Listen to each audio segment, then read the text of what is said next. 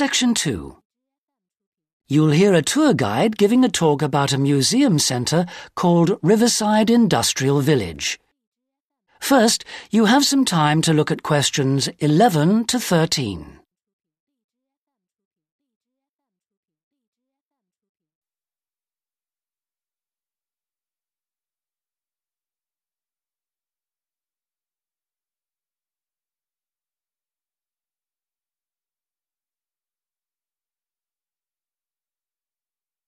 Now listen carefully and answer questions 11 to 13. Good afternoon, everybody, and welcome to Riverside Industrial Village. To start your visit, I'm just going to give you a brief account of the history of the museum before letting you roam about on your own. I won't keep you long, OK? Now, from where we're standing, you've got a good view of the river over there. And it was because of this fast flowing water that this site was a natural place for manufacturing works. The water and the availability of raw materials in the area, like minerals and iron ore, and also the abundance of local fuels like coal and firewood, all made this site suitable for industry from a very early time. Water was the main source of power for the early industries and some of the water wheels were first established in the 12th century, would you believe? At that time, local craftsmen first built an iron forge just behind the village here on the bend in the river. By the 17th and 18th centuries, the region's rivers supported more than 160 water mills, and many of these continued to operate well into the 19th century. But then the steam engine was invented. And then the railways came, and the centres of industry were able to move away from the rivers and the countryside and into the towns. So industrial villages like this one became very rare. So, that's the history for you.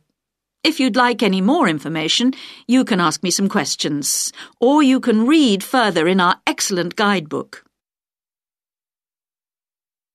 Before you hear the rest of the talk, you have some time to look at questions 14 to 20.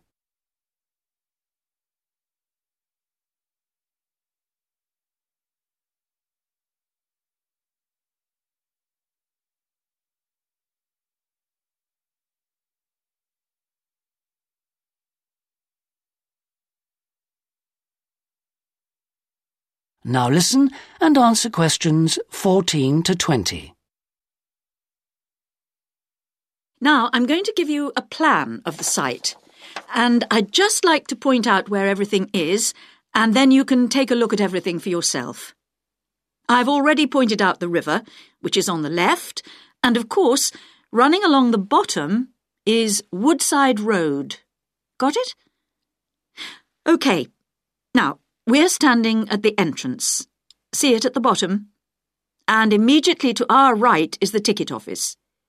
You won't need that, because you've got your group booking, but just past it are the toilets. Always good to know where they are.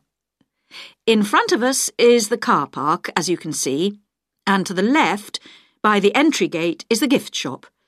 That's where you can get copies of the guide, like this one here. Now, beyond the car park, all the buildings are arranged in a half circle with a yard in the middle. The big stone building at the top is the main workshop. That's where the furnace is, and where all the metal was smelted and the tools were cast, as you'll be able to see. Now, in the top right-hand corner, that building with bigger windows is the showroom, where samples of all the tools that were made through the ages are on display. In the top left corner is the grinding shop, where the tools were sharpened and finished. And on one side of that, you can see the engine room, and on the other is the cafe, which isn't an antique, you'll be pleased to know, though they do serve very nice old-fashioned teas. The row of buildings you can see on the left are the cottages. These were built for the workers towards the end of the 18th century, and they're still furnished from that period, so you can get a good idea of ordinary people's living conditions. Across the yard from them, you can see the stables, where the horses were kept for transporting the products. And the separate building in front of them is the works office, and that still has some of the old accounts on display. Right. If anyone wants a guided tour, then I'm starting at the engine room. If you'd like to come along this way, please, ladies and gentlemen. That is the end of section two. You now have half a minute to check your answers.